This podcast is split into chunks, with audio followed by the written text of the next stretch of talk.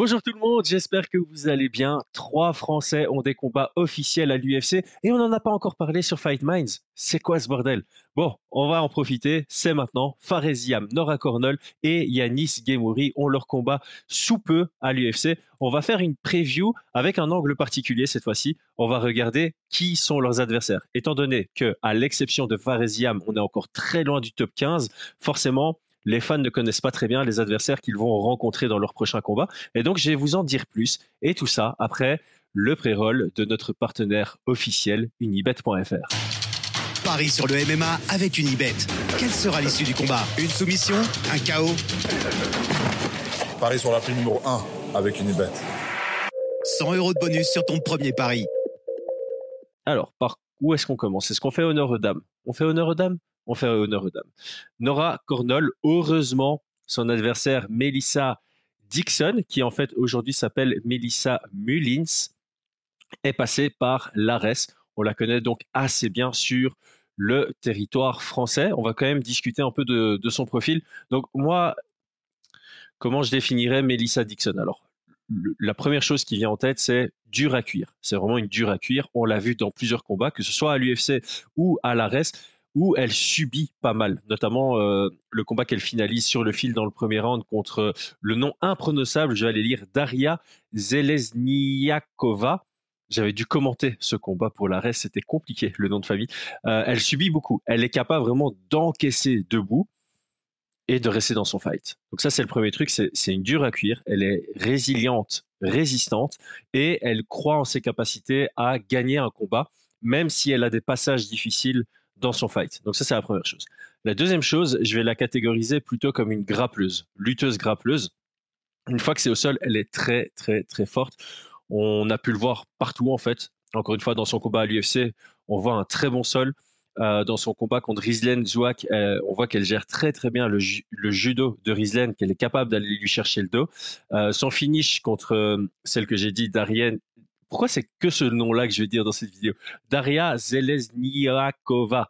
Euh, là aussi, une fois que ça va au sol, elle va chercher la monte. Elle n'a pas besoin de beaucoup de temps pour forcer l'arbitre à arrêter le combat.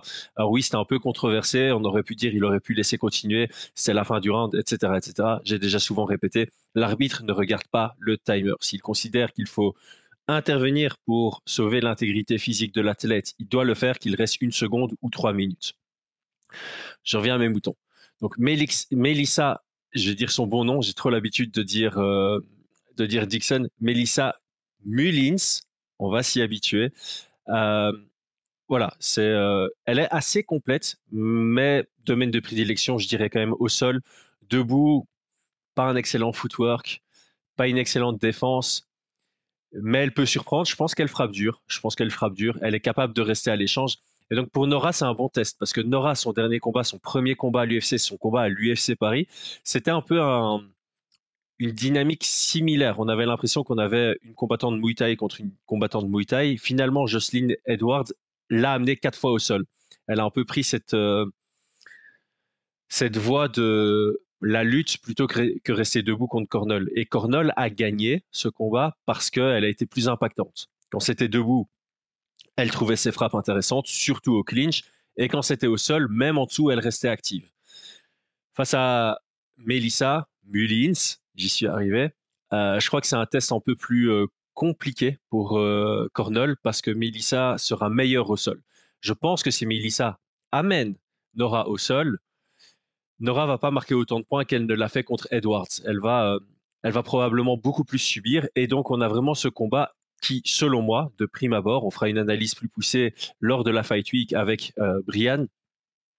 Selon moi, Nora va devoir vraiment dominer debout, marquer ses points debout, être impactante debout et tout faire pour ne pas se retrouver deux au sol. Si elle se retrouve deux au sol, il faut que bah, qu'elle encaisse pas trop, qu'elle subisse pas trop et qu'elle soit plus en mode survie et me relever. C'est pas euh, je vais suivre ou je vais marquer des points, c'est vraiment je colle, et dès que j'ai une, euh, une, opportunité pour me relever, je me relève et je marque mes points debout.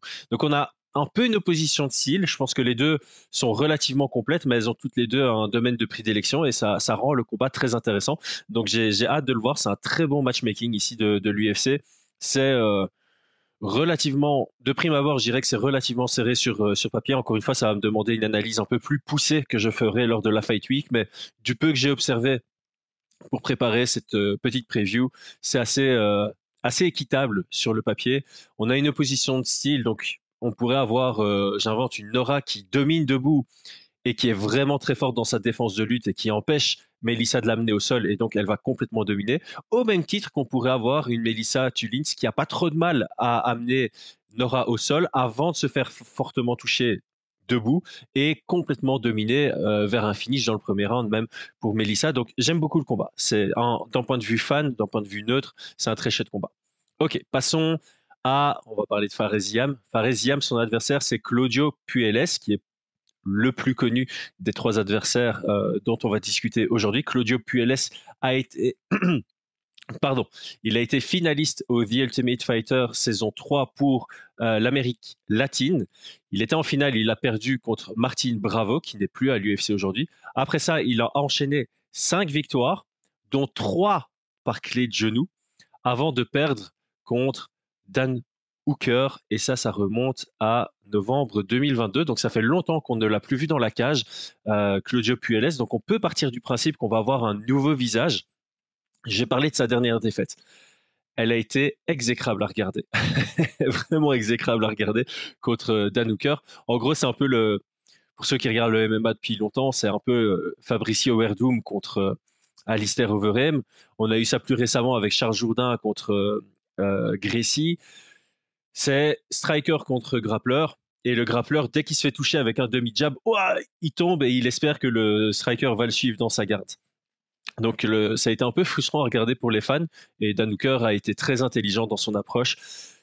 Il allait pas au sol, tout simplement. Même si l'autre donnait l'impression, même si Claudio Puelles donnait l'impression d'être touché, il allait pas le suivre, il voulait le finaliser debout. Euh, je pense que Osdemir avait fait pareil contre Paul Craig. Voilà, il y, a, pas mal de combats références comme ça où un bon striker rencontre un bon grappleur.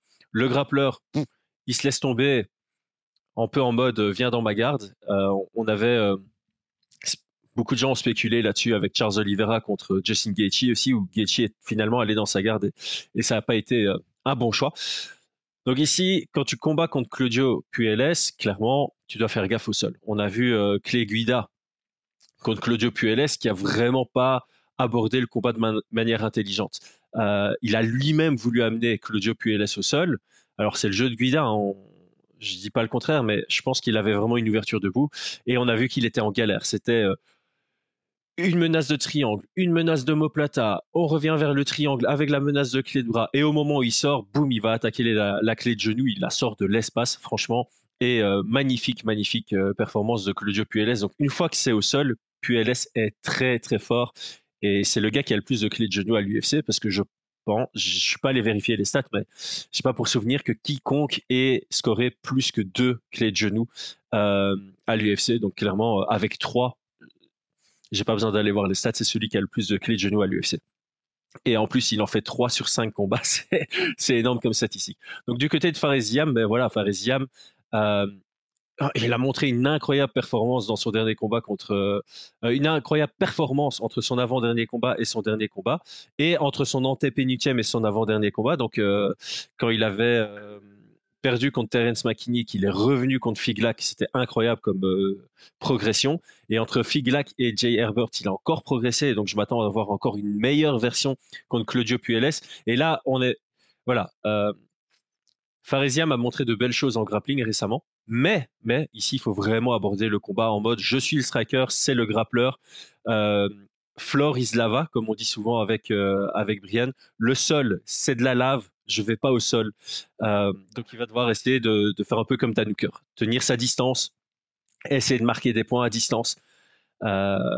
et vraiment refuser le clinch, dès que c'est une tentative d'amener au sol, c'est pas rester au clinch, c'est vraiment sortir de là et, euh, reprendre, euh, enfin reset une distance de, pied-point. Donc euh, je pense que sur l'aspect stratégique, de prime abord, c'est pas trop complexe. Faresiam doit rester debout. Ça, c'est la, la, base de la base. Encore une fois, on aura une analyse plus poussée lors de la Fight Week, mais j'aime bien le combat pour lui, en sachant que le dernier adversaire de Claudio Puelles, c'était Dan dans le top 15.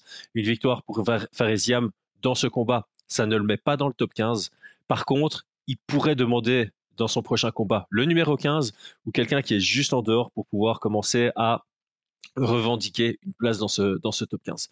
Euh, passons à Gameuri. Gameuri, il va rencontrer euh, Vinicius Oliveira, qui fera son premier combat officiel à l'UFC. Il a été détecté par le Contender Series en septembre 2023. Il gagne par KO dans la première reprise. Et là, ah, j'aime pas utiliser ce terme, mais je pense que c'est un bourbier pour euh, Yanis Gemouri. C'est vraiment pas un combat facile, donc respect à, lui de l'avoir accepté. Euh, Vinicius Oliveira, comment le décrire? C'est le profil type du Brésilien agressif dans la cage. C'est euh, c'est pas du volume, c'est pas un combattant à volume, c'est pas un combattant à pression, même s'il aime bien mettre euh, la marche avant. C'est le combattant qui va envoyer 100% d'intensité dans chacune de ses frappes. Toutes ses frappes sont dangereuses. Euh, il a une bonne variété de frappes. Euh, on a un style un peu Muay il a son poids sur la jambe arrière, ce qui est très rare, ce qui lui permet de bien exploser vers l'avant, ce qui lui permet de bien checker les low kicks. Euh, et ça m'a l'air d'être compliqué parce que quand on avait fait l'analyse de Gameuri, c'est plus quelqu'un de mesuré et de calculateur. Et je pense que c'est difficile d'être mesuré et calculateur face à un profil comme Vinicius qui va te forcer un peu à rentrer dans des échanges, te forcer à aller à la bagarre. Et il est très bon là-dedans et il est capable d'éteindre tes lumières sur une frappe. Alors ici, ce qu'on a remarqué dans les défaites de Vinicius euh, Oliveira et dans son combat au Dana White Contender Series, les moments où il est le moins à l'aise, c'est quand il y a quelqu'un qui lui met la pression. Et donc ici, je pense que Yanis Gemouri, alors je peux peut-être me tromper, je vais peut-être revenir sur mes paroles au moment où on fera l'analyse lors de la Fight Week. Encore une fois, ici, j'ai vraiment regardé en diagonale deux trois combats pour produire cette vidéo. J'ai l'impression que c'est vraiment battre le fer par le fer. Euh, il faudrait Yanis Gemouri se dise, OK, dans ce combat-là, je dois être agressif. Je dois sortir l'agressivité. Alors oui, j'ai peut-être me faire connecter en échange. Oui, j'ai peut-être seulement me faire contrer, mais au moins j'ai un vrai chemin vers la victoire. Je crains que en abordant le combat de manière mesurée, ça laisse Vinicius imposer son rythme et sa dynamique de combat habituelle et il y aura quasi pas de chemin vers la victoire dans ce cas-là pour Yanis Gemouri. J'espère me tromper, j'espère que, en non, j'espère pas spécialement me tromper. Peut-être que le, le, chemin c'est agressif contre agressif et que je, je donnerai Gemouri favori. Ceci étant dit, de prime abord, premières observations, j'ai l'impression que c'est un combat complexe pour euh, et qui sera underdog dans ce combat, ce qui signifie qu'il va devenir, devoir venir avec des adaptations à son jeu, avec une vraie stratégie pour sortir victorieux et j'y crois. Et d'ailleurs, je trouve ça chouette dans un, pour un combattant MMA. On l'a vu avec BSD contre Bonfim. Tu es underdog, c'est à toi à sortir le grand jeu. Si tu sors le grand jeu, respect, on va retenir ton nom et c'est très très bénéfique pour une carrière. Donc, let's go. En tout cas, ça va être un beau combat. Pour les fans, les fans vont apprécier ce combat, ça c'est sûr et certain. Ok les gars, c'était ma très rapide première preview, mon premier ressenti sur ces trois combats. Merci à tous d'avoir suivi. C'était Chris Genacht sur Fight Minds. Abonnez-vous et rejoignez la chaîne.